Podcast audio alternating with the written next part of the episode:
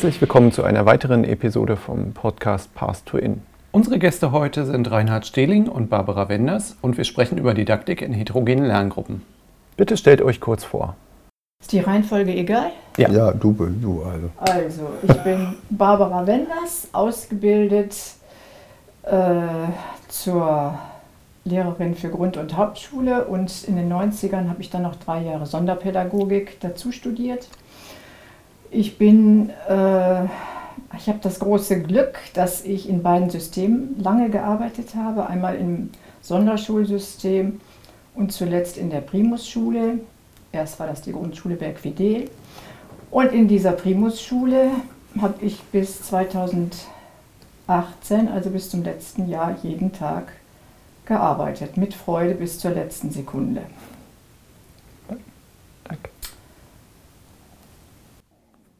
Ja, ich bin Reinhard Stähling, Schulleiter der Primus-Schule und seit 1992 in Bergfidel, der Stadtteil, ein Brennpunkt im Süden von Münster.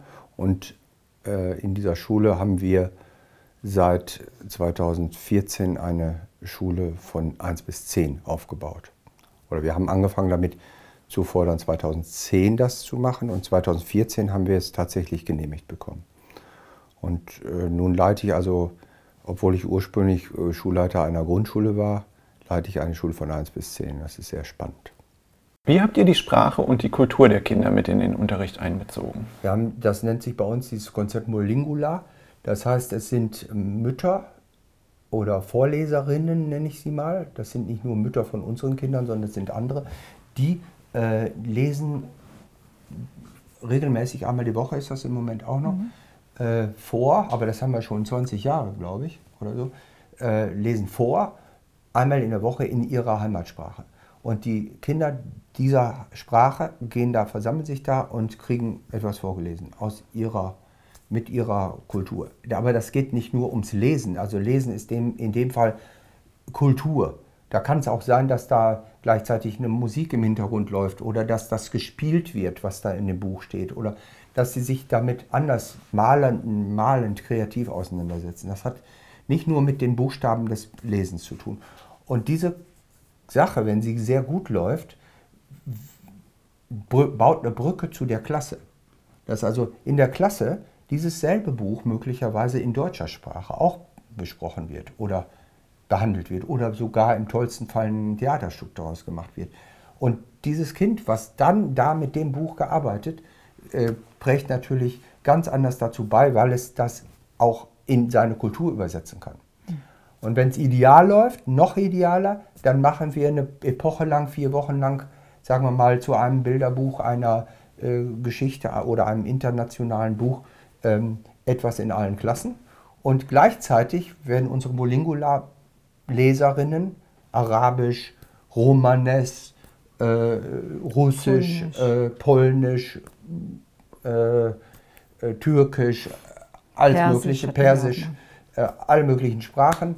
Ähm, kommen mit möglichst, wenn es ideal läuft, auch mit demselben Buch an diese Sache ran und es wird auch noch in den Klassen gemacht. Das ist eigentlich das, wenn man es so theoretisch äh, sieht, würde würd ich das so nennen, ähm, das ist etwas, was wir als Anspruch sowieso die ganze Zeit haben, aber was in der Praxis sehr, sehr schwer ist. Nämlich wenn man viele Kinder verschiedenster Sprachen in einer Klasse hat, kann man ja schlecht sagen, so, ähm, das heißt das auf die Sprache, auf die Sprache, auf die Sprache. Also ich kann ja nicht bei äh, 15 verschiedenen Sprachen in ein und derselben Klasse, kann ich nicht die ganze Zeit mit fremden Sprachen beschäftigt sein. Das ist schon in der Umsetzung schwieriger, als wenn ich, sagen wir mal, eine rein türkisch-deutsche äh, Klasse habe.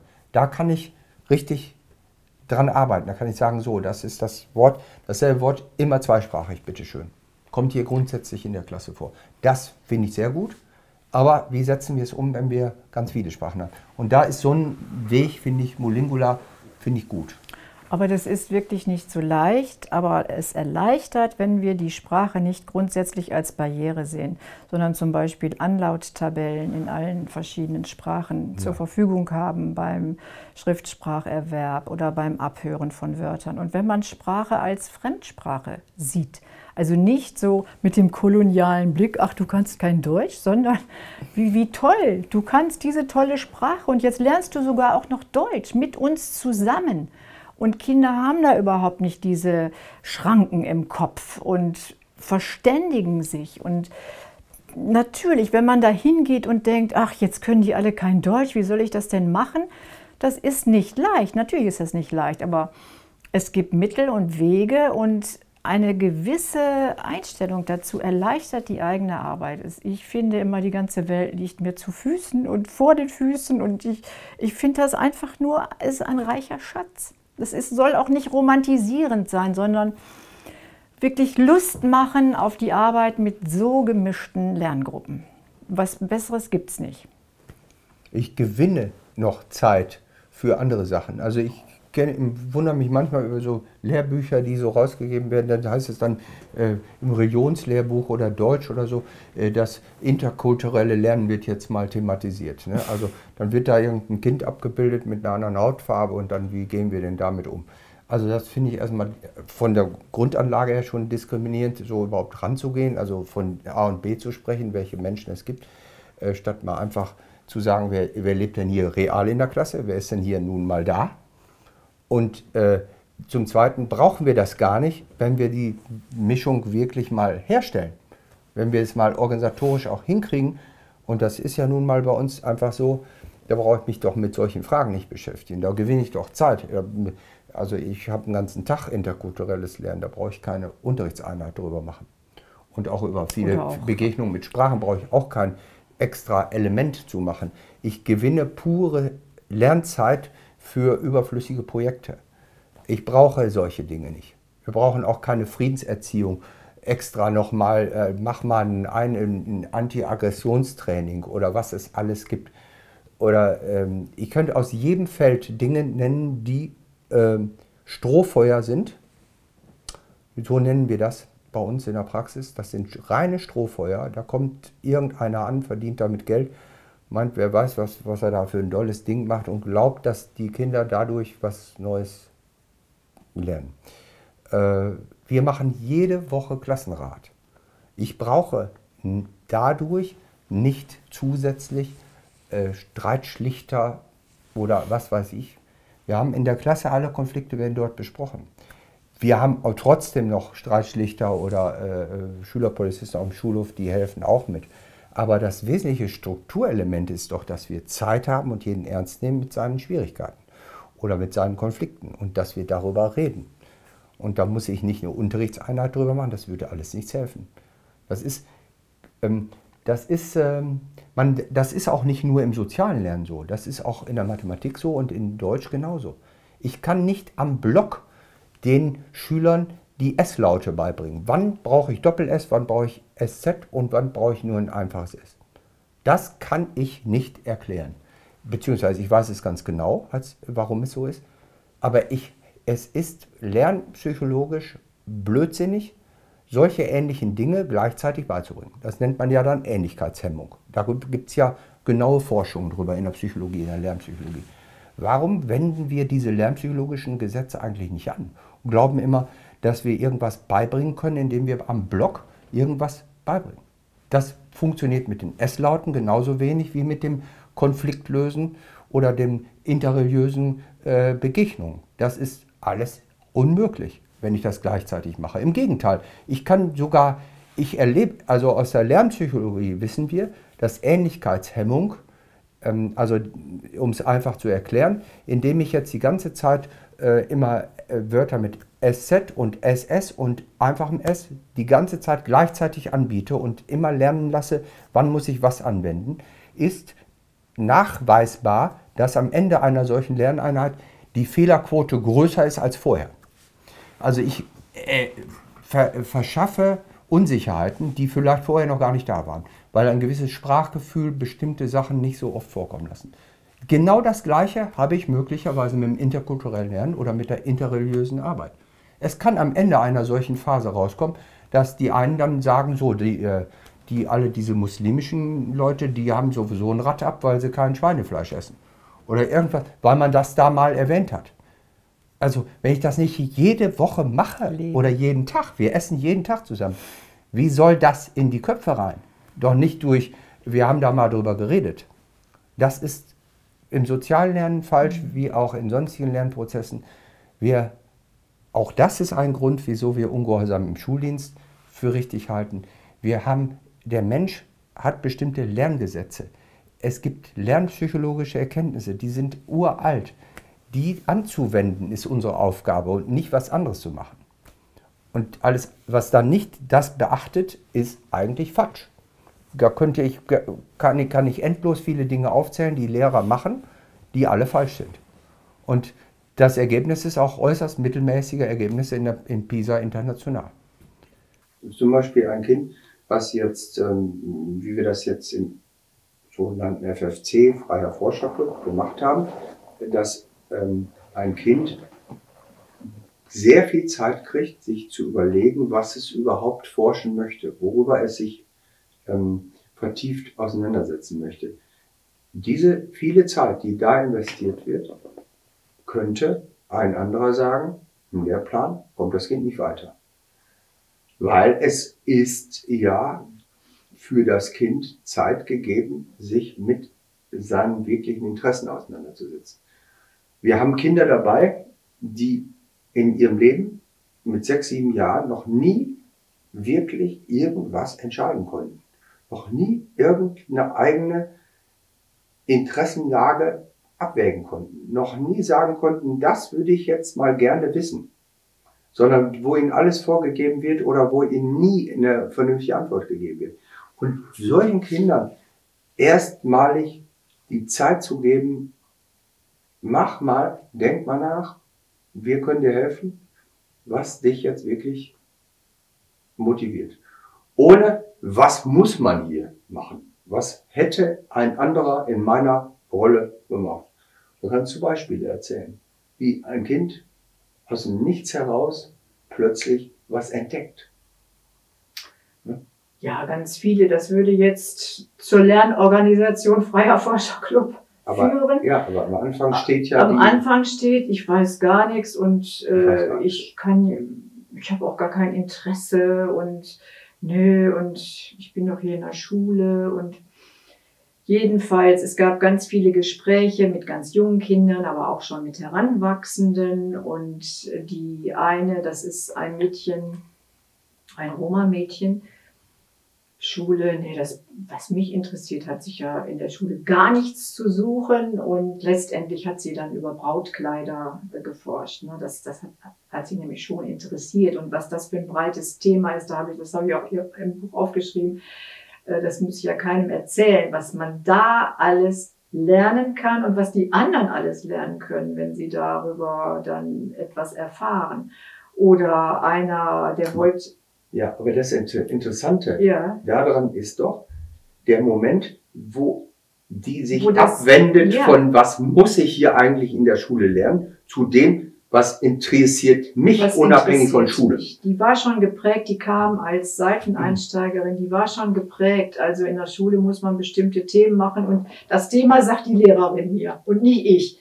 Das hat sie dann kapiert, aber das hat, das stimmt, das hat etwas gedauert. Oder einer, der überhaupt mit Lernen nichts am Hut hatte und immer nur Beyblade gespielt hat. Das sind diese kleinen Kreisel und nix wusste und nö, mir fällt auch nichts ein und dann ja, ich sag, was machst du denn da gerade? Ja, Beyblade, ja, dann, dann mach das doch, dann forsch doch mal dazu. Und das waren so Aha-Erlebnisse. Also man, die Schule ist tatsächlich ein Ort, wo ich für mich etwas lernen kann, was vielleicht sogar mit meinem Leben zu tun hat.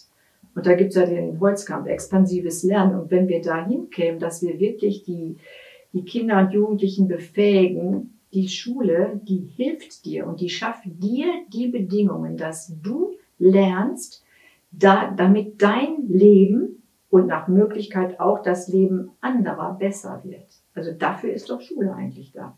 Und das äh, entdecke, habe ich so in diesem in der Lernorganisation Freier Forscherclub entdeckt. Also wunderbar, wie die dann sagten, mein Thema ist und ich weiß, was machst du als nächstes, wie die sich gegenseitig auch so angefeuert haben und, und wie selbstbewusst und selbstständig die, waren und wie die sich vertieft haben, das waren ja jetzt Grund, also äh, Kinder im Grundschulalter. Und ich stelle mir vor, ähm, das muss bis oben durchgängig angeboten werden, denn diese Vertiefung, man braucht eigentlich nur ein Thema, wenn man sich richtig, wenn man einmal gelernt hat, sich zu vertiefen, hört das Lernen nie mehr auf. Und dann kann man ganz viel. Und dann schaffen die auch vielleicht die herkömmlichen Vergleichsarbeiten oder die, die, ja, die Abschlüsse, die leider immer noch da sind. Und das ist ja auch der Spagat, den wir zu leisten haben. Ne? Einerseits reformpädagogisch zu arbeiten und gleichzeitig gezwungen zu sein, formelle, formale äh, Abschlüsse zu vermitteln. Und meine These ist, je mehr ich die Kinder ernst nehme und ihnen Freiheiten gebe und ihnen die Möglichkeit gebe, erfolgreich zu sein. Und wenn die das gespürt haben, dass es Spaß macht, sich anzustrengen für Erfolge, das wird ja belohnt. Das ist ja eine richtige Belohnung, eine Eigenbelohnung. Dann haben die es gelernt fürs Leben. Lernen macht Spaß. Und auch anstrengen macht Spaß. Und ich will ja was leisten. So, das ist so toll. Und Viele denken, das schließt sich aus. Nein. Und so kommt jeder zu seinem Recht. Also das wünsche ich allen Studierenden, dass die so arbeiten können. Ja, ja das finde ich ja auch sehr spannend. Es ist tatsächlich so, dass man kommt immer wieder dann noch auf ein anderes Thema. Und, ähm, ich war auch 2005 in, in Summerhill und äh, mir das da angeguckt und dieses erstmal festzustellen, äh, wenn Kinder aus anderen Schulen da hinkommen, dann machen die halt mal ein Jahr lang nichts und äh, oder nichts mit Unterricht äh, und bauen auf jedem Baum ein Baumhaus und äh, rennen durch die Gegend und spielen Fußball oder malen äh, Warhammer-Figuren an oder was auch immer gerade angesagt ist. Und ähm, dann kommen sie aber doch irgendwann und dann haben sie ihre intrinsische Motivation zu sagen, ja, ich brauche diese oder jenes, äh, das interessiert mich und irgendwann der Punkt, wo sie sagen, hm, naja, wenn ich später mal das machen will, dann brauche ich irgendwie diese Zugangsvoraussetzungen oder was auch immer oder diese Inhalte wären dann wichtig. Wobei das schon nicht und, mehr intrinsisch ist. Ne, wenn doch. Sie das für einen Abschluss machen oder für einen Zugang machen, dann sind sie schon nicht mehr intrinsisch am Inhalt interessiert, sondern dann ist der Fremdbild, dann ist es schon defensiv. Ich will, ich brauche das, damit ich das erreiche oder damit ich den Zugang kriege.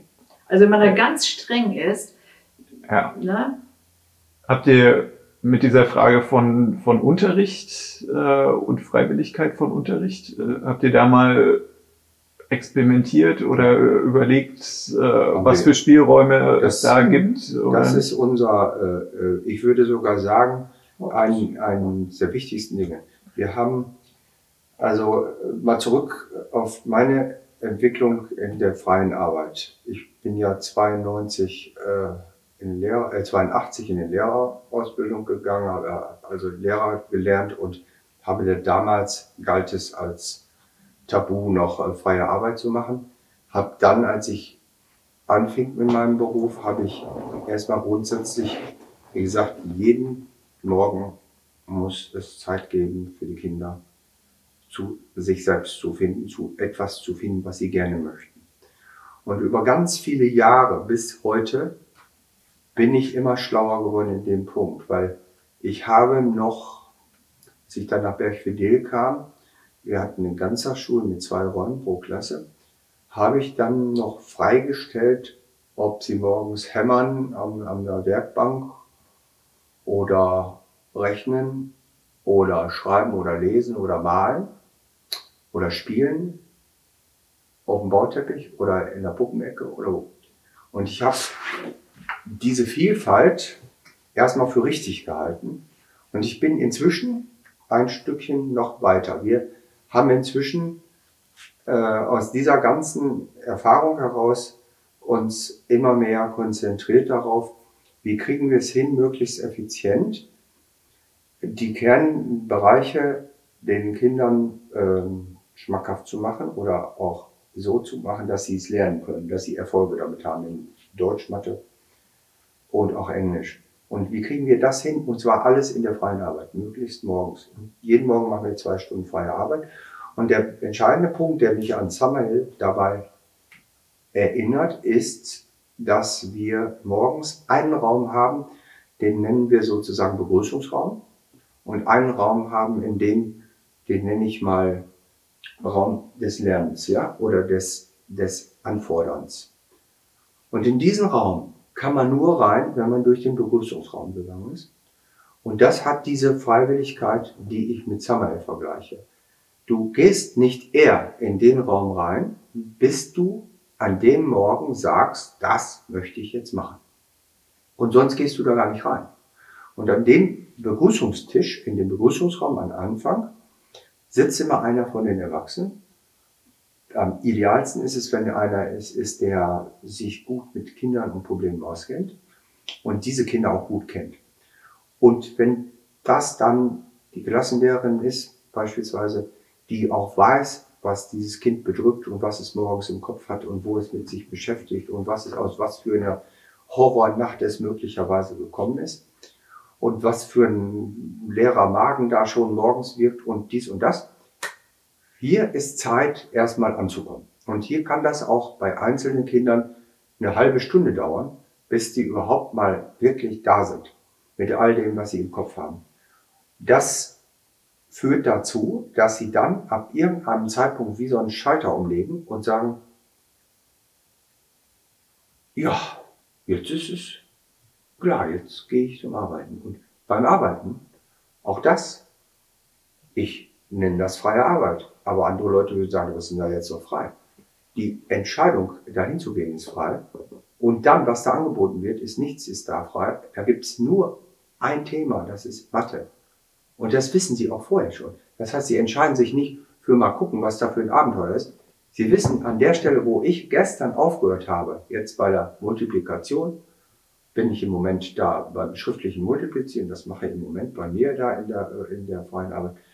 Morgens, das ist, das ist das, was, für was ich mich jetzt entscheide. Und nicht mal gucken, vielleicht kann ich ja auch noch da ein bisschen was anderes lesen oder ich mache mal ganz was anderes oder ich gehe da mal an, an Schreiben ran. Das ist überhaupt nicht angesagt, sondern das. Also ich kann mich auseinandersetzen, vorher mit mir selbst und wenn ich das klar habe, weiß ich das. Und dies kombiniert sich zu einer effizienten Arbeitsweise. Da wissen die, ich arbeite nur in einem Raum, wo ich mich konzentrieren kann und wo mich andere auch nicht stören. Da kann aber auch geredet werden mit Nachbarn und alles, aber nur zu dem schriftlichen Multiplizieren und all den damit verbundenen Sachen. Flächenberechnungen, ähm, äh, Aufgaben mit, mit äh, Dezimalzahlen, auch ähm, äh, durchaus äh, Halbierung oder, äh, oder Teilen oder äh, durchaus kann in dem Feld auch vorkommen Bruchzahlen, aber auf jeden Fall ein großes Feld. Und ich kann mit diesem großen Feld da dann arbeiten. Und wenn es mir nicht mehr gefällt, und da bin ich dann auch wieder bei Samuel, dann gehe ich raus. Das reicht mir dann. Und wenn ich als Lehrer gut bin, in, dieser, in diesem Raum, dann bin ich ständig mit den Kindern im Gespräch darüber, wie es denn jetzt geht. Bin ich zufrieden? Kann ich was? Will ich was? Brauche ich Hilfe? Oder brauche ich eine Pause? Und eine reife Entscheidung ist zu sagen, ich brauche eine Pause und nach der Pause komme ich wieder und dann mache ich da weiter. Das, das lernen die dann alle. Und diese reifen Arbeitsformen, die kriegen wir bei Kindern nicht hin, wenn wir sagen, so alle zum gleichen Zeitpunkt fangen wir an und gucken äh, an die Tafel oder sowas. Das ist unmöglich, aber in, ineffizient. Also lerntheoretisch gesprochener Blödsinn. Ich brauche also eine gute Arbeitsvoraussetzung bei dem Kind und eine Atmosphäre, in der es nur um ein Thema geht. Und wenn die dann, dann sitze ich an, an so einem Tisch, so ein, so ein runder Tisch, und da kommen dann immer Kinder zwischendurch hin und sagen, das habe ich jetzt geschafft, guck mal, ist das richtig und so. Oder ich habe hier was falsch, ich habe das mit dem Taschenrechner nachgedacht, ist falsch, aber irgendwas weiß ich nicht, was da falsch ist. Gucken wir mal. Ja, hole ich einen anderen dazu. Gucken wir es zusammen an. Und da ist das, was du eben sagtest, da kommen die intelligenten Kinder sehr auf ihre Kosten zu gucken. Was könnte da falsch sein? Ist doch eigentlich vom Vorgang her richtig gewesen. Der Ablauf war richtig, da, der, das Rechenverfahren ist richtig angewandt, ist trotzdem was falsch. Müssen wir noch mal irgendwie anders denken? Was ist da los? Erstmal wissen wir, da ist was falsch. Und schon kommen Ideen dazu von anderen, ach, jetzt ah nicht. die Schwierigkeit war, dass du diese Komma, äh, das Komma da nicht beachtet hattest oder dass diese Besonderheit, die da in dieser Aufgabe drinsteckt, nicht drin war. Wir haben ja vergessen, dass das auch noch eine Rolle spielt. Okay, gut, danke, Hinweis. Derjenige Schüler geht wieder zurück, überlegt weiter, arbeitet neu, kommt wieder zurück. Der andere hat nur nebenbei mitgekriegt. Es ist aber auch sowieso sein Thema. Es ist auch sein Thema. Also wir sind gemeinsam an derselben Sache und können auch wieder raus aus diesem Feld. Das ist keine Zwangsveranstaltung, es ist aber eine, die man sich selber bewusst wählt. Und das hat was von, das würde ich sagen, das hat was von intrinsischer oder expansiven Lernen, das hat was von intrinsischer Motivation, weil sie von innen kommt. Äh, aber natürlich gibt es da jetzt nicht alles. Aber ich bin dazu gekommen im Laufe der vielen Jahre, dass ich das mache, zu sagen, ich nutze die, das gemeinsame Thema und da bin ich dann wieder bei Fäuser, dem, dem gemeinsamen Gegenstand, wo ich dann denke, das ist der richtige Begriff für das, was ich jetzt meine. Eigentlich ist das ein hochtheoretischer und schwierig zu definierender Begriff.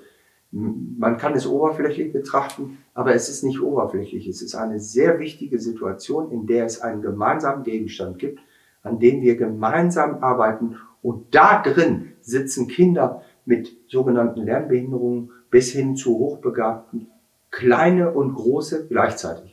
Und die sitzen alle an derselben Sache. Diese schriftliche Multiplikation, das ist was für einen Sechstklässler eigentlich eine Wiederholung. Das ist für einen Viertklässler eigentlich eine völlige Neuigkeit. Und wenn dann noch ein Drittklässler dabei ist, der hat überhaupt nichts mit schriftlicher Multiplikation im Lehrplan zu tun. Wenn er aber plötzlich sagt, das möchte ich jetzt auch können, weil das finde ich jetzt wichtig, oder eine Vorstufe davon, das Halbschriftliche oder das Multiplizieren wiederholen oder dies oder das, andere kommen und sagen, jetzt komme ich, jetzt komme ich hier mit Schwierigkeiten, weil ich die Siebener-Reihe nicht mehr so gut kann. Eine andere lernt die gerade. Warum setzen wir die nicht zusammen? Das ergibt sich nicht, weil ich das anordne, sondern weil das da so gerade so steht. Und die sich im richtigen Moment finden, zu sagen, wir lernen das jetzt. Und dann gehen sie auch wieder raus und machen es im, im Flur und üben.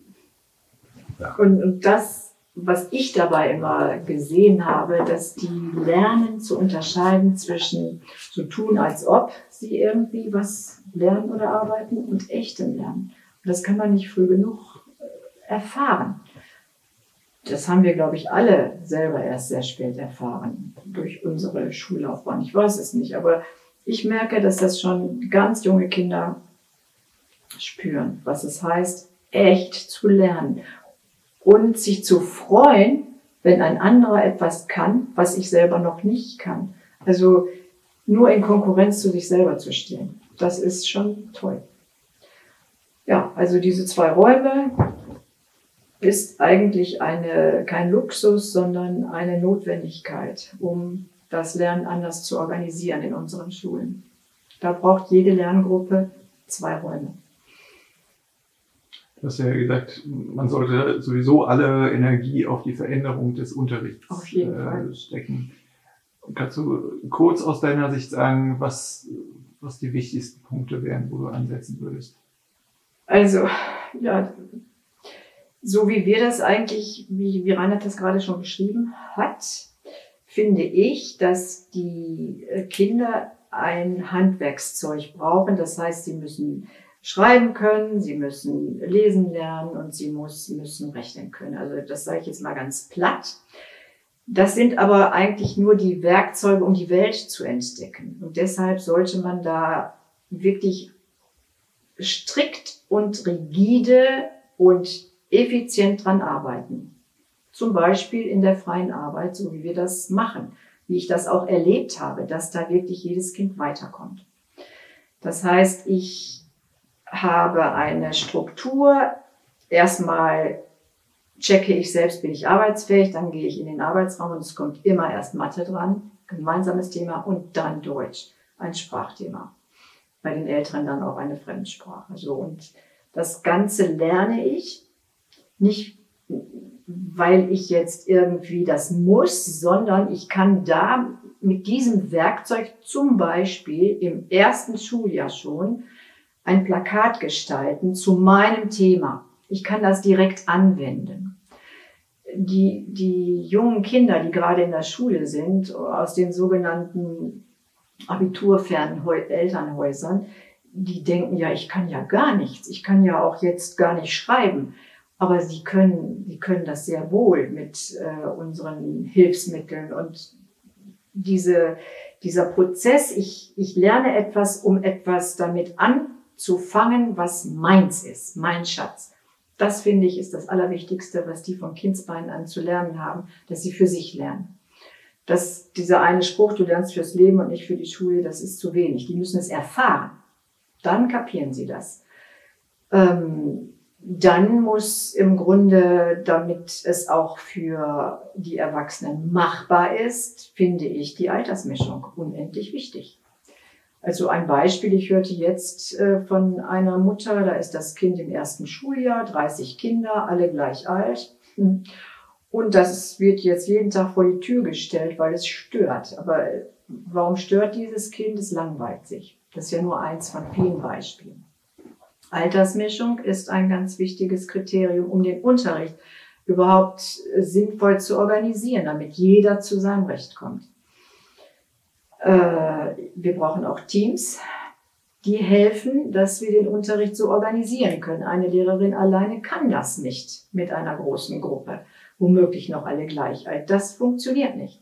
Da müssen schon mehrere Erwachsene dran, die dann den gemeinsamen Blick auf den Erfolg eines jeden Kindes lenken und sich darüber freuen können.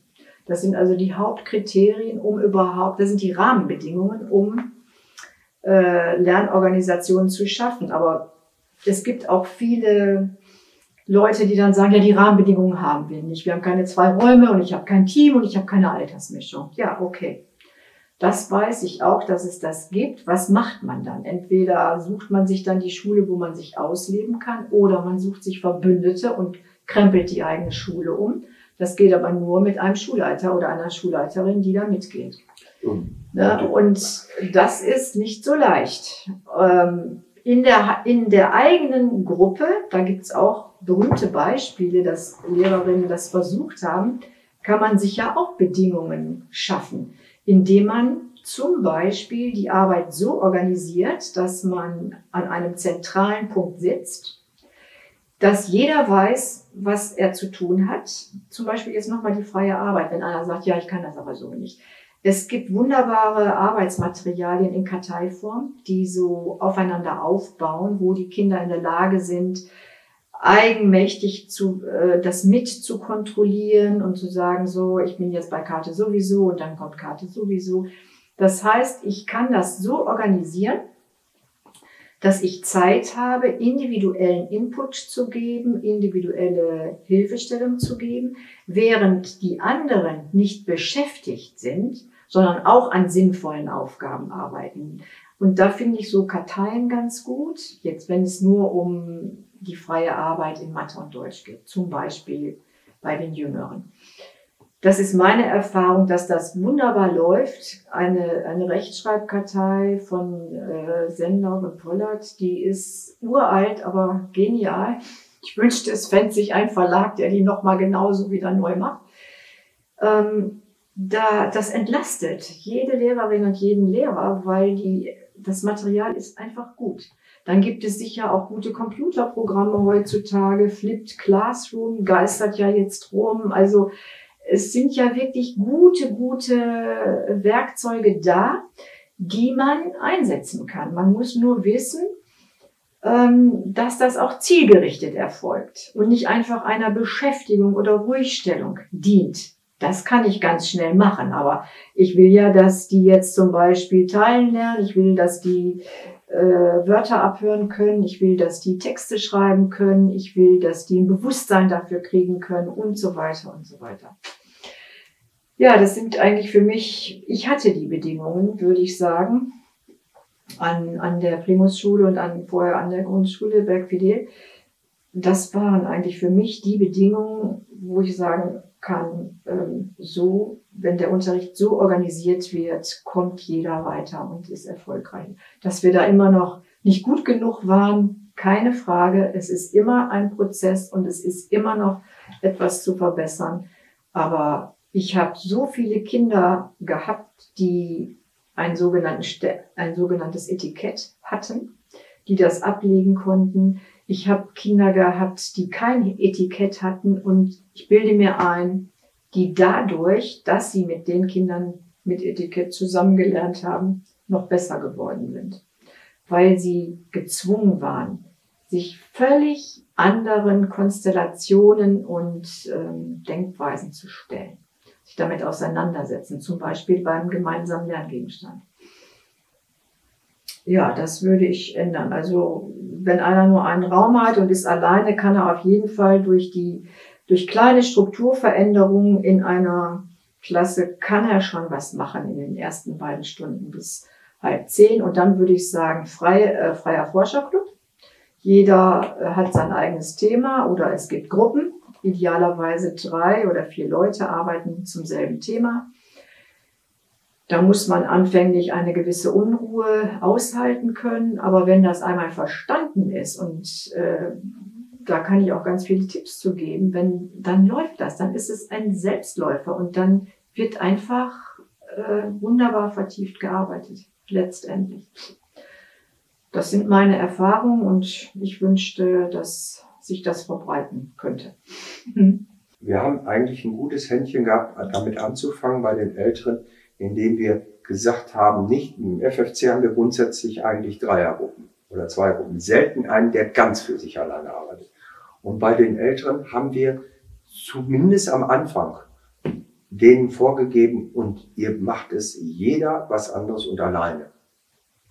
Und das führte, anders als sonst man eigentlich in der Altersstufe so hat, äh, wo, wo sich welche mitschleppen lassen oder damit reingehen oder als Freundschaften das aufziehen, führte dazu, dass wirklich Einzelne dann vor, also sich sozusagen im Spiegel sehen und sagen, was traue ich mich eigentlich? Und dann gibt es erstmal welche, die, äh, um es mal so ganz einfach zu sagen, die wirklich, wenn sie ganz ehrlich sind und wenn die Vertrauensverhältnisse zu, äh, zu den Lehrern sehr, sehr gut sind, dann einfach auch wirklich sagen und, und dann auch stolz sein können, sagen, ich will im Prinzip einmal in die Stadt fahren und mir das mal angucken, was es da äh, gibt äh, in dem und dem Geschäft oder was und ich will da was kaufen oder und ich will das alleine machen und ich komme dann wieder zurück und solche Sachen. Oder also Sachen, die eigentlich, wo man denken würde, ja, so ein Siebtklässler, hm, was könnte auch mehr sein. Nein, das darf er auf keinen Fall wissen. Denn wir stellen fest, dass die Kinder in diesen Altersstufen zwischen der Extremform, der eine ist äh, von hier nach Berlin gefahren, hat einen Tag in Berlin Bundestag besucht und ist dann wieder zurück, alles auf eigene Faust und hat noch äh, alles Mögliche damit verbunden. Das auf völlig eigene Faust zu machen und zu planen und bis in die Einzelheiten, bis, äh, bis hin zu einem, der wirklich auch, ja, auch aufgrund seiner ganzen Biografie und so froh sein kann, dass er überhaupt mal das Gelände ohne stotterndes Knie verlassen kann. Und das zu tun ist unheimlich wichtig und das aufzuwerten in der Gemeinschaft und nicht zu sagen, ja, der eine, das ist der große Berlin-Fahrer und der andere ist der, der, äh, was hat der denn überhaupt gemacht? Sondern nein, nein, das ist alles wertig, hochwertig. Das ist die Kunst, das hinzukriegen. Alles ist hochwertig. Und dann kam dann auch bei raus, dass sich welche solche Herausforderungen wirklich sportlich setzten und sagten, ich will jetzt mal von hier nach da in irgendeinen Vorort alles mit meinem äh, meiner äh, Longboard. Longboard oder so fahren. Ich finde die ganze Strecke nur so. Ich, will, ich weiß gar nicht, ob das geht. Oder andere, die sich jetzt Ziele gesetzt haben, ich will trainieren, mein, innerhalb der Woche will ich merklich besser werden in der Kondition. Und zwar, indem ich das jetzt aufbaue, so einen Trainingsplan mache. Und ich will mal gucken, ob das überhaupt geht.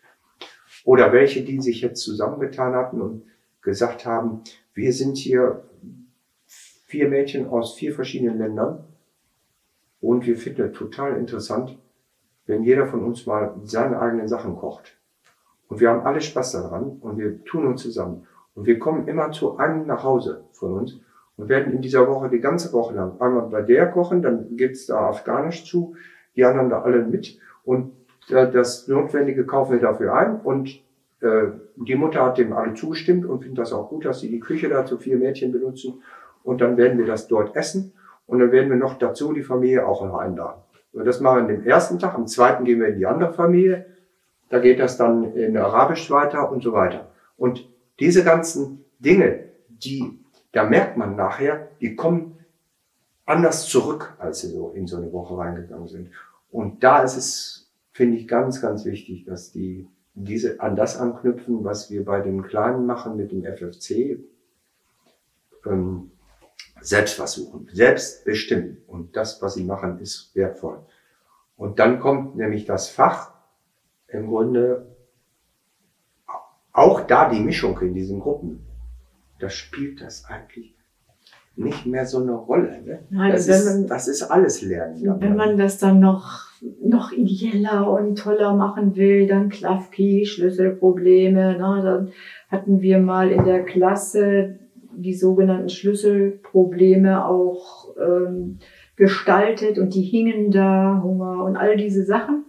Und dass man dann gesagt hat, so nach Möglichkeit soll die, soll man dokumentieren, dass man während seiner Schulzeit auf jeden Fall zu allen Schlüsselproblemen sich einmal vertieft hat. Weil auch da kommt automatisch eine Fächerabdeckung zustande. Na, das sind auch so kleine Elemente, den Unterricht zu verändern. Die Selbstständigkeit. Wir müssen viel mehr lernen, an die Kinder und Jugendlichen selbst zu glauben. Die können viel mehr, als wir ihnen zutrauen. Und das war das Interessante daran, war, dass wir es umgekehrt aufgezogen hatten. Wir hatten die Schlüsselprobleme vorher da hängen, haben aber mit denen gar nicht drüber geredet, sondern haben die gefragt, was möchtest du eigentlich mal gerne lernen? Mhm. Also wichtig im wahrsten Sinne lernen. Was ja, möchtest du, über was möchtest du was wissen? Und was ist dir wichtig und was solltest du, was würdest du gerne mal vertieft angehen? Und dann kamen Themen von den Kindern, von jedem mehrere Themen. 200 verschiedene Themen. Und diese ganzen, aus einer Klasse nur. Eine und die haben wir dann mal genommen als immer so als Karten und geguckt, so, das sind die Schlüsselprobleme sozusagen auf der Welt. Und gucken wir mal, gehören die da eigentlich dazu? Und ich siehe da, es gab kein einziges Feld, wo nicht die Kinder von sich aus eigenmotiviert äh, rangehen würden. Und dann kann ich ja eigentlich sagen, so, wenn das so ist, warum setzen wir es eigentlich immer von oben nach unten durch? So, warum sagen wir nicht, gucken wir doch mal, was die wollen, was die eigentlich im Kopf haben und bringen das nur in einen Rahmen, der dann übergeordnet für alle interessant ist. Und dann lernen die voneinander. Und das ist total spannend. Und dann hat das auch einen Wert, wenn der eine sich mit dem Kochen beschäftigt. Denn das ist für die anderen auch interessant. Das können die nicht, wenn die dann da die Fahrt eine, eine, alleine nach Paris gefahren ist. Da hat der Koch kann der nichts, aber das kann der. Das ist natürlich was Fantastisches, auch noch sprachlich und und und da Besuche machen und so. Und dann kommt er wieder. Aber das ist nicht was mehr oder weniger, sondern das ist alles gleichwertig. Ja, und ich finde, das geht auch mehr in Richtung Bildung. So die konservative Diskussion läuft ja immer dahingehend, ja, die Fachlichkeit. Es geht nichts über einen guten Fachunterricht und der muss auch frontal sein. Und äh, wenn die äh, zu sehr selbstbestimmt was machen oder so, wie ist es mit der Studierfähigkeit? Und diese ganzen Sachen kennen wir ja nur zu Genüge. Und da kann ich auch gut verstehen, und ich war da auch nie frei von, dass man auf einmal unsicher wird und denkt, oh je, lernen die, lernen die genug. Das ist ja immer was über allem Kreis, lernen die jetzt genug. Ne? Und ich finde, wenn die ganz früh gelernt haben, richtig zu lernen, für sich selber expansiv zu lernen, dann kann gar nichts schiefgehen. Dann, dann haben die auch keine Angst vor Fehlern, weil die wissen, das gehört dazu. Jeder Forscher macht Fehler im Forscherclub gab es einmal äh, Euleneier. Und jetzt, äh, ja, was ist denn, die wurden ihnen geschenkt von einem Eulenzüchter, weil sie das Thema Eulen hatten und die kriegten jetzt die, die Eier geschenkt. Die waren also jetzt, es waren jetzt keine bebrüteten Eier oder so, die kriegten die jetzt, ja. Und jetzt wollten die aber wissen, was ist da drin? Ja, ich sage, ja, was ist da drin? Ja, was macht man denn jetzt als Forscher? Ja, was macht man denn jetzt? Ja, dann müsste ich schon aufmachen. Äh, und das war gar nicht so leicht. Ne? Und was da, da drin zu sehen war, war auch nicht so schön. Aber das war eine echte Forschertätigkeit. Und wenn man das von unten lernt, bis, kann sich das bis oben durchziehen. Und das finde ich so absolut wichtig. dass wir die Kinder viel mehr ins Boot holen. Und dass wir beachten, was jeder gute YouTube-Lehrer drauf hat. Ne? Dass wir das beachten. Dass wir denen nicht unentwegt was erzählen und vorkauen, sondern die müssen anhalten, zurückspulen, wiederholen, die müssen Fragen stellen dürfen. All diese Sachen, da ist Schule Lichtjahre von entfernt. Und ich weiß nicht, ähm, wo, man kann es verändern. Man kann es wirklich verändern, wenn man es will und wenn man sich so ein paar Anregungen holt. Wir haben ja auch von anderen Schulen gelernt. Und äh, so müsste das, kann ich mir das vorstellen, wenn einer das möchte, kann er das schaffen. Ja, und als Studenten, wir haben äh, Ja, diese äh, Kreisstaub ja, mhm. Die sich selbst organisiert ihr Studium machen, die reisen durch ganz Deutschland, besuchen interessante Schulen. Äh, die sind seit Jahren bei uns zu Gast. Die Kreisstaub-Leute sind immer andere Gruppen. Manche kommen auch zweimal zu uns oder was. Das kann ich, ich gratuliere denen immer für ihre Selbstständigkeit. Das ist ja doch eigentlich das wirklich Interesse, interessengeleitete Lernen. Da kann man was machen. Und die haben immer alle auch die Vorstellungen von alter Schule im Kopf, weil sie sie auch noch so kennen und wollen es aber ganz anders haben und sind endlos interessiert daran, zwischen dem Zustand, den sie kennen und dem, den man vielleicht in einer Schule, wo man hospitiert hat, den Weg irgendwie zu interpretieren. Wie kommt das von da nach da? Und Mhm. ähm, dann glaube ich immer, spielt es eben eine Rolle, äh, dass es eben unheimlich wichtig ist, sich ähm, klar zu machen, dass Schule eben nicht nur das ist, was man so immer dem zuordnet. So, was wird einer gefragt, der Lehrer ist? Der wird immer gefragt, welche Fächer hast du denn?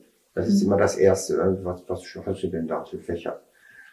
Also, äh, das ist so das Denken über Schule. Ja, welche Fächer hast du? Und dann, ach du liebes bisschen, hast ja Glück oder Pech mit dem Fach oder irgendwas oder will ja keiner hören. Und, ach du, äh, ja. Also sofort kommen so komische Assoziationen. Alles aus alter Klamotte heraus. Ne? Ja, und trotzdem, ich, Ja, wir finden das schon gut. Also Fachexperten zu haben, ist sensationell gut und absolut wichtig. Nur wie man das macht, wie man das auswertet und wie man das effizient einsetzt, damit da auch Bildung bei rumkommt, das ist die andere Sache. Es geht ja nicht darum, dass jeder alles können muss. Das ist ja Quatsch. Ich brauche Leute, zu denen ich aufgucke, von denen ich auch noch was lernen kann. Das ist doch ganz normal. Und ich lerne sogar, ich lerne nicht sogar, sondern ich lerne am meisten von den Kindern und Jugendlichen selbst. Und sich darauf einzulassen, das ist die halbe Miete eines Lernerfolgs, finde ich. Das ist, dann macht das richtig Spaß. Dann kann ich mir auch nicht vorstellen, dass man irgendwie äh, geburnout äh, fragt, wie lange muss ich noch? Also mir wurde kurz vor meinem offiziellen Pensionseintritt immer die Frage gestellt, wie lange musst du noch? Ich sage, wie, wie lange muss ich noch? Was ist das denn für eine Frage? Wie lange arbeite, wie, wie lange gehe ich da noch hin? So lange, wie ich das bestimme.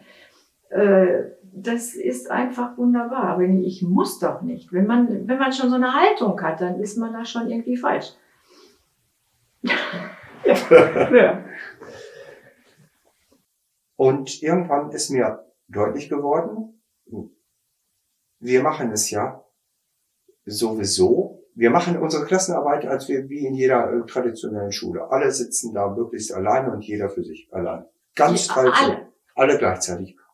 Gassi-Behinderter oder Hochbegabter, ob Erstklässler oder Viertklässler, alles zusammen. Gleichzeitig. Im selben Moment. Und auch noch dasselbe Thema. Ja, dann, mir, dann sagt ja einer, aber- die haben sie wohl nicht alle. Was ist das denn?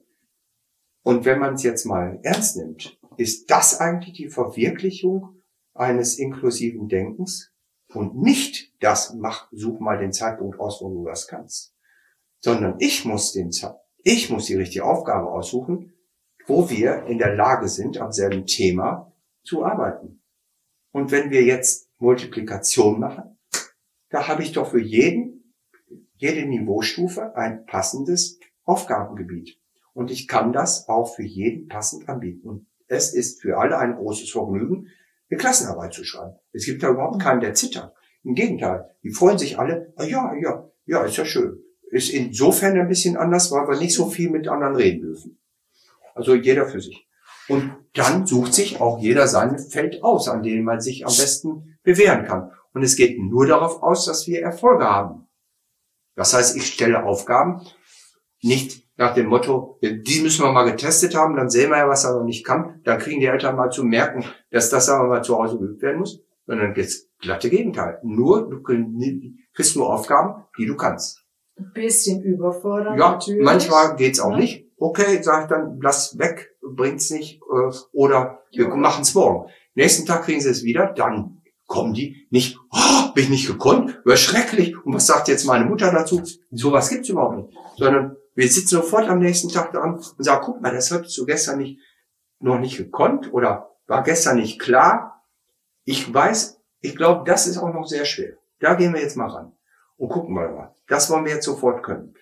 Äh, ich zeig's dir mal. Und der andere, der hat's auch äh, schon ganz gut gekonnt. Jetzt mal zusammen. Wie war das hier? Was hast du da an der Stelle noch nicht so verstanden? Und schon sind wir wieder dabei. Im Grunde geht der Unterricht nur ganz normal weiter. Also wir sind wieder an der Stelle, wo es gelernt wird. Und dann und im Heft wird sofort weitergemacht. Und schon diese, diese Ergebnisse des Auseinandersetzens damit kommt mit nach Hause. Das heißt, die müssen dann zu Hause diese Klassenarbeit vorzeigen, wo was Offizielles drunter steht, und die gleich im Grunde genommen das Weiterarbeiten daran auch. Das Heft gleich mit nach Hause und alle sehen, ah ja, okay. Und ist ja nicht, ist ja nichts falsch da, ja, was da gemacht wird. Zusammenhang war es ja interessant, den Schwimmercamper zu lesen, ja. der so von Differenzorientierung spricht. Das heißt, wir in der, in der klassischen äh, Schule bearbeiten ein Thema, stellen eine äh, Klassenarbeit oder einen Lerncheck und danach, ob es gekonnt ist oder nicht, geht sofort weiter. Es interessiert überhaupt keinen, dass da etwas noch gar nicht begriffen worden ist. Es kommt sofort das Neue. So wird die Differenz immer größer, immer größer. Dann gibt es natürlich das Übliche, die übliche Strategie, rausschmeißen oder Nachhilfe, wenn ich reiche Eltern habe. Und das war so spannend nachzulesen, wie der das, der, der kann das so toll beschreiben. Der Defizit, das Defizit wird größer. Ja. Ich arbeite ja mit einem Minus. Daran, was ich nicht kann, wird beim nächsten Mal vorausgesetzt, dass ich das kann. Aber dass ich das nicht kann, wird nicht beachtet. Es wird so getan, als würden wir jetzt auf dem nächsten darauf aufbauenden Level weitermachen. Auch wenn ich eine 4 hatte in der Arbeit, also mal gerade so ahnungsweise verstehe, was los ist, mhm. wird so getan, als ob ich das kann. Und daran weiter aufbauend setze ich am Ende wieder eine Arbeit dran auf und muss mich nicht wundern, wenn der, der das vorher schon mit vier hatte, jetzt vielleicht noch eine fünf macht draus. Also eigentlich wird man immer schlechter. Auf diese Weise erreiche ich, dass, äh, dass die Schüler von ihren eigentlichen Fähigkeiten wegkommen, nämlich äh, immer mehr merken, wie viel Defizite sind. Und dann gibt's ja diese berühmten Begriffe, die wir alle kennen. Beton 5, ja, Mathe, Beton 5. Mathe, ich werde in meinem Leben nicht noch mal eine Matheaufgabe anfassen. Mache ich nicht. Oder ein Roman lesen. Wir haben so viele studierte Ärzte mit Doktortitel, die in ihrem ganzen Leben keinen Roman mehr angefasst haben, seit der Schulzeit. Das ist so. Das hat Schule geschafft. Bei hochintelligenten Menschen, die, die unsere Gesellschaft tragen. Das ist Schulprodukt. Das ist nichts Besonderes. Das wissen wir alle. Das ist das Ergebnis von Reifeprüfungen, in denen letztendlich gesagt wird, so, das hast du noch nicht verstanden, egal, es geht weiter. Und muss ja auch nicht können. Also wird auch offen bekannt. Ist doch egal. Brauchst du nicht, musst du nur durchkommen. Und durchkommen kannst du durch verschiedene Methoden. Mogeln, bisschen was davon, blenden, zusammenschreiben und machen so tun als ob und fertig. Also lernen ist das nicht. Das ist so tun, als ob lernen. Ja, gut. Aber wollen wir jetzt lernen oder wollen wir so tun? Was wollen wir? Das ist die Frage. Und wenn man die ehrlich beantwortet, wüsste ich nicht, was die Leute dann sagen, wenn sie ganz ehrlich sind. Ich glaube, viele sagen, besser ist, wir tun nur so. Das ist wirklich besser, weil es dann das Ergebnis am Ende, ich schaffe das Abitur.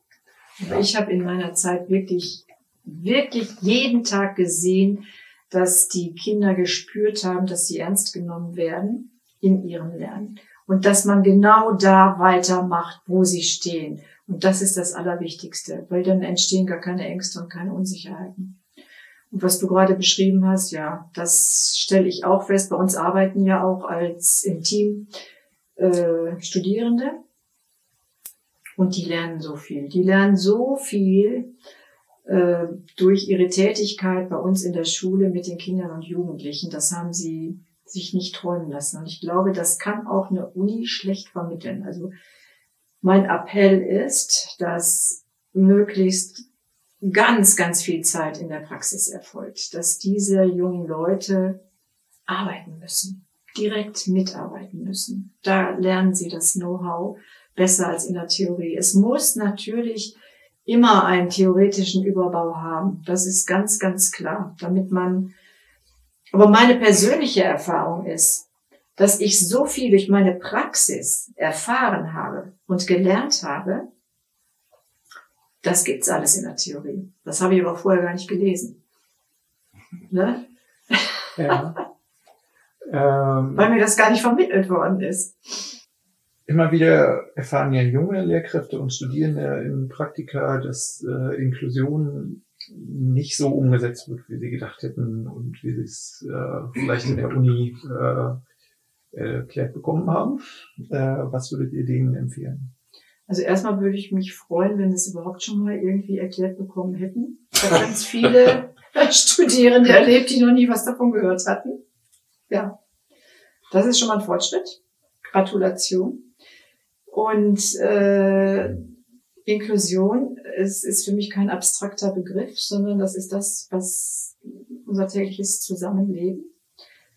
Ähm, da halte ich, halten wir auch keine langen Vorträge, sondern die spüren das einfach, was das bei uns bedeutet. Und ich weiß noch ganz genau, als ich neu war, 1999 als Sonderpädagogin in Bergfidel, dann war man wahrscheinlich eine gute Sonderpädagogin, wenn man in einer Klasse sofort sah, der und der oder die und die. Hm, hm, hm, also so, ne, dia, dia, der diagnostische Blick und so, ne, und das muss man doch drauf haben und dann ist man eine gute Sonderpädagogin und so. Das ist alles Quatsch. Aber ich konnte das deshalb nur so ganz klaren Herzens sagen, das ist Quatsch, weil ich zuvor eine ganz normale Le Lehrerin auch war und bin. Und deshalb finde ich das so segensreich, dass ihr das jetzt zusammen macht, dass auch die sogenannten Gymnasialen so ein Modul zumindest machen müssen. Ähm, wenn in Schule Schule drin wäre und Schule äh, für alle Kinder eines Stadtteils Schule ist und jeder, der da wohnt, geht dahin, hat man die Frage nicht. In Kanada habe ich gesehen mit künstlicher Ernährung und blind und alle zusammen und der Lernbehinderte sitzt in der Klasse 11 äh, neben dem Abiturienten New Brunswick, danke Andreas Hinz, da bin ich auch dahin gekommen. Ist sicher nicht in allen Provinzen so, aber es geht. Es ist machbar. Das ist ja meine Aussage. Es ist machbar. Und warum es nicht gemacht wird, das ist die viel wichtigere Promotionsfrage, warum die Exklusion ständig betrieben wird. Ne? Und da verstehe ich auch den Georg Feuser. Ja, ich gehe nochmal eben auf die Frage ein, was mich beeinflusst hat, auch in der Praxis. Ich erinnere mich an eine Begegnung mit der holländischen. Schule. Das war so, wir hatten hier in Enschede ein Camp, ein äh, Begegnungscamp, da waren spanische, niederländische und unsere Schüler und ich war da mit, ich war im dritten Schuljahr oder was, bin ich da hingefahren. Und wir waren in dem Zelt auch mit denen zusammen und die ganze Atmosphäre dieses, dieses Begegnens war sehr holländisch geprägt. Und die lebten ein bisschen eine andere Denkweise. Erstmal, es muss ganz viel Spaß machen. Das ist hier in Deutschland nicht ganz so weit verbreitet. Es gibt nichts, was nicht Spaß machen soll. Und also es müssen auch Sachen sein, die man sonst nicht so auf jedem Spielplatz findet. Also da gab es damals schon alle möglichen Sachen, die heute in den Ultra-Erlebnisbädern oder so, das hatten die dann als Selbstverständlichkeit. Also da fing es erst an bei denen. Und das Gemeinsame war für die völlig klar. Und dann habe ich, bin ich diesem einen Pädagogen dort begegnet. Und dann hatten wir ja uns ja so untereinander auch ein bisschen kennengelernt, die Pädagogen. Dann habe ich mich mit denen mal hingesetzt und dann kamen wir ins Gespräch und dann sagte er, ja, ja, wir machen eigentlich immer so Sachen, die denen ganz viel Spaß machen. Das zum Beispiel. Und dann sagt er, unsere hier fünft oder sechst oder Klässler oder was das waren, weiß ich gar nicht mehr ganz genau.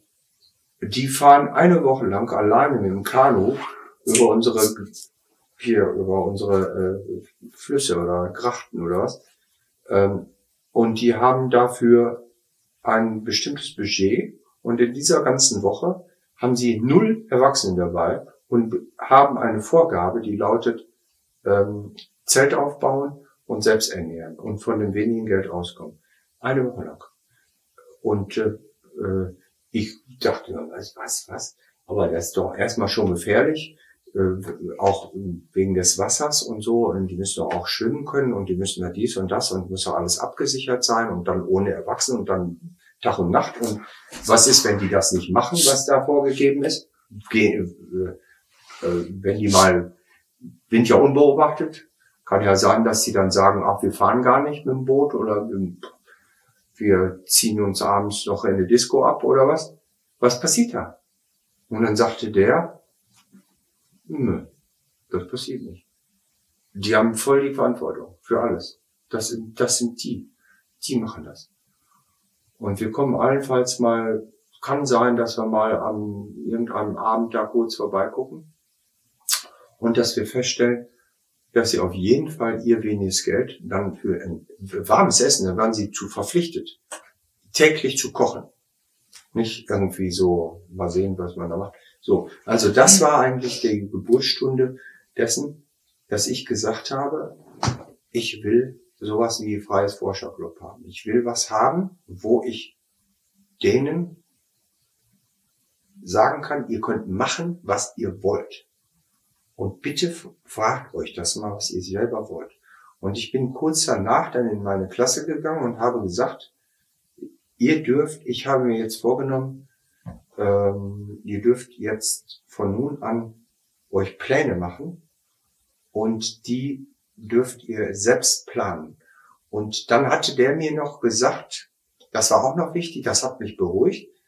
Der hat gesagt, und wir machen die Sache so, dass wir ähm, festgelegte Zeiten haben und festgelegte Aufgaben haben. Das heißt, also ihr müsst vorher einen Plan haben, ganz genau, was ihr macht, wann, wo, und ihr müsst vorher bestimmte ähm, selbstgestellte Aufgaben euch setzen. Also sozusagen so, was wollt ihr denn da eigentlich? Und was habt ihr denn vor? Und diese Fragen müsst ihr euch vorher gestellt haben. So, das ist alles vorher da. Also es gab ein bisschen Selbstständigkeit und Selbstkontrolle. Und da habe ich das genauso meinen Schülern gesagt, dritte Schuljahr oder was das war, und habe gesagt, ihr dürft jetzt machen, was ihr wollt. Ihr müsst es mir nur vorher erklären und mir müssen einen Plan vorlegen.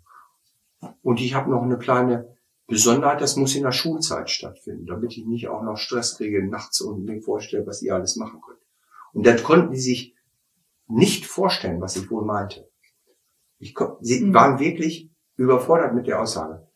Wie dürfen die jetzt alles? Was dürfen wir? Wir auch gar nicht hier. Äh, nein, raus aus dem Raum, woanders hin. Ja, auch aus, dem, aus der Schule raus? Ja, wohin denn? Ja, das ist deine Aufgabe, überleg mal. Und dann ging das los. Und dann machten die einen Pläne und wollten ein Pumpwerk besichtigen und die anderen sagten, wir wollen jetzt mal den Bürgermeister sprechen. Und äh, also dann kamen Ideen. Und ich sagte, ja, ja, ja, machen. Das ist richtig. Und da habt das nur bestärkt. Und gesagt, aber wo ist euer Plan? Wann geht das los? Wann sind die Uhrzeiten? Wann fährt der Bus? Und welche Fragen habt ihr? Das ist noch nicht fertig. Und klärt dasselbe.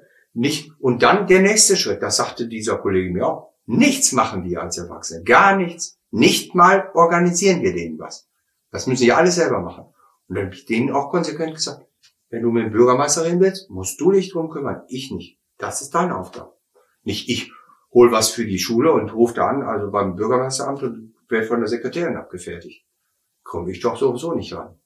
Das haben die aber geschafft. Weil sie eben bei der Sekretärin nett und freundlich immer nachgehakt haben. Aber ob sie denn nicht vielleicht doch auch Wir hätten noch ein paar Fragen für den Bürgermeister.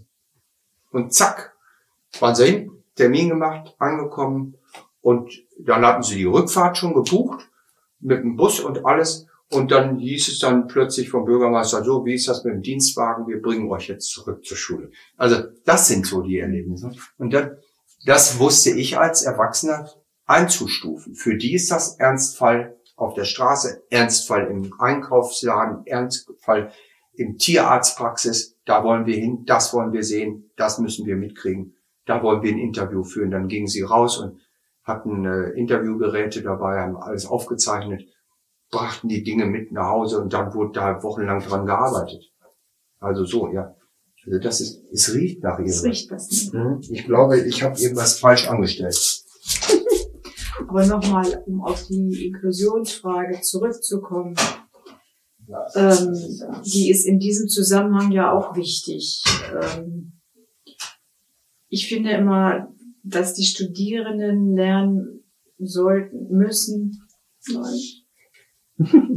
dass sie, dass wir die sogenannten Kinder mit Behinderung ernst nehmen, im Rahmen ihrer Behinderung nicht schonen, also unter Berücksichtigung dessen, was sie natürlich brauchen, nicht schonen, genauso gleich behandeln wie alle anderen also ich, ich mache da sogar keine Trennung im Kopf. Ne? Das ist, die sind alle, jedes Kind in dieser Lerngruppe hat dieselben Rechte, ist gleich wichtig und hat ein Recht auf eine steile Lernkurve. Auch der sogenannte äh, geistig Behinderte oder das Kind in dem Feld mit Trisomie oder wie das alles, wie die ganzen Kategorien heißen.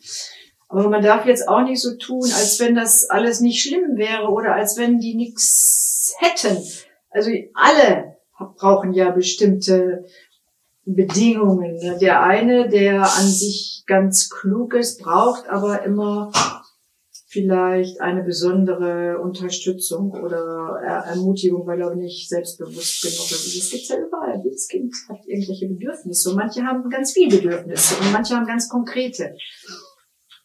Und das ähm, muss natürlich gewusst sein und man muss auch wissen, wo man sich ganz konkret Hilfen holen kann. Externe Experten, wenn es um spezielle Behinderungsformen geht, da darf man nicht ängstlich sein, keine Angst davor haben. Man könnte irgendwas verkehrt machen. Also Fehler machen wir immer mit allen Kindern und es gibt ja genügend äh, Experten, die einen auch unterstützen können, die jetzt nicht alle in derselben Schule arbeiten müssen. Aber erstmal gehören die alle zusammen. Und auch wenn jetzt solche ähm, Unternehmungen außerhalb der Schule stattfinden, ist da auch jedes Kind angesprochen. Und wenn es einen Schulbegleiter hat, dann äh, ist die Aufgabe für den Schulbegleiter dafür zu sorgen, was kann dieses Kind auch ohne ihn. Ne? Nicht der Schulbegleiter muss die Herausforderung stemmen oder forschen, sondern äh, was kann das Kind ohne den Schulbegleiter? Und das sind tolle Lernfelder. Vielen Dank für das spannende Gespräch und auch vielen Dank fürs Zuhören.